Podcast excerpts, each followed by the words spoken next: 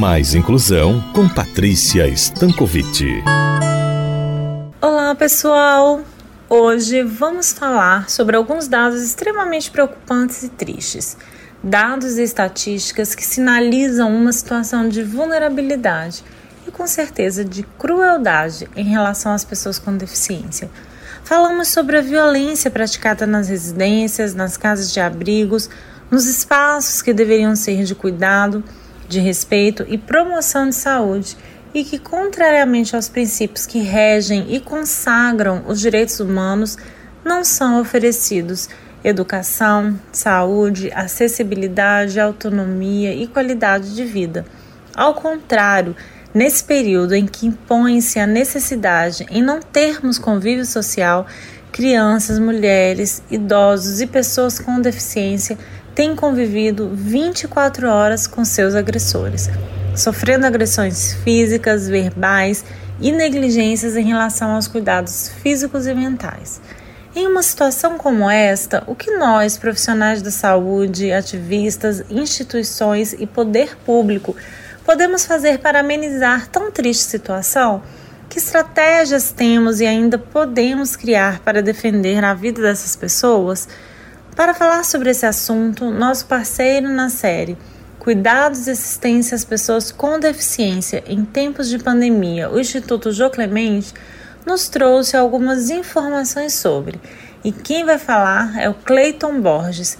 Ele é supervisor do Centro de Apoio Técnico da primeira Delegacia de Polícia da Pessoa com Deficiência em São Paulo. Vamos ouvi-lo.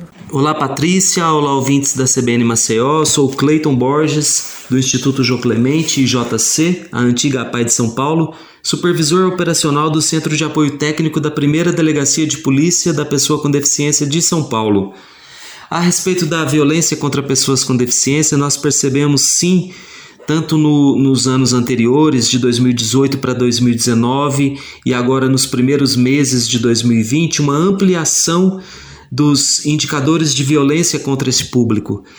De 2018 para 2019, houve um acréscimo de mais de 70% das notificações. Agora, no momento de isolamento social, no período da pandemia, nós ainda não temos dados consolidados, mas nós percebemos que situações que levam a maior dependência da pessoa com deficiência, que expõe é, de uma forma que a torne mais vulnerável, que amplia as barreiras que existem em torno delas, faz com que é, a pessoa que está na função de cuidador possa sim é, diminuir o valor dessa pessoa, agredir seus direitos e, e, enfim, chegar a casos de violações. Para nós do Instituto Jô Clemente, garantir os direitos é uma forma de prevenir a violência é uma forma de garantir que a pessoa com deficiência tenha credibilidade na sua expressão, na sua fala, na versão que ela dá aos fatos, na forma dela se comunicar. E nós atendemos pessoas com deficiências é, diversas, como deficiência visual, auditiva, múltipla. É, intelectual no centro de apoio técnico e percebemos que tirar a pessoa da invisibilidade é um primeiro passo importantíssimo também para prevenir a violência, para que essa pessoa seja vista como sujeito de direitos, como um grupo social que, que possa ser é, valorizado nas políticas públicas. O Instituto Jô Clemente ele mantém o atendimento no centro de apoio técnico na forma presencial e remota e também o atendimento do jurídico social, que é uma outra área do programa de defesa e garantias de direitos é uma área que promove o atendimento da área jurídica, psicológica, na assistência social também e visa informar, orientar e facilitar o acesso de pessoas com deficiência intelectual e suas famílias aos seus direitos. Para nós, as pessoas é, todas são responsáveis por é, ajudar a prevenir e ajudar a denunciar casos de violência contra pessoas com deficiência.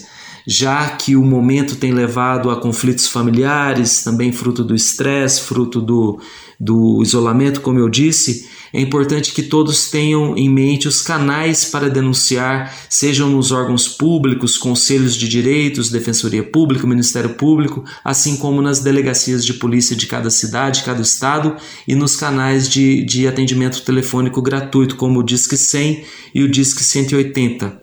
Tá? Um abraço e obrigado mais uma vez pela oportunidade.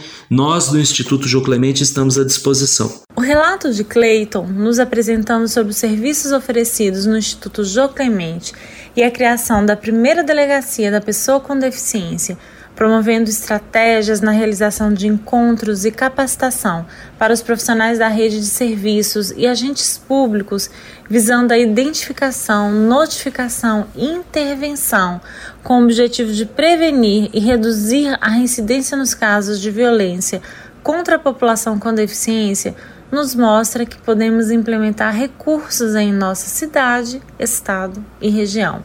Então, mãos à obra. Bom, por hoje vamos ficando por aqui. Aguardo vocês na próxima semana para o nosso encontro com mais inclusão. Até lá! Eu sou Patrícia Stankovic para a Rádio CBN Maceió.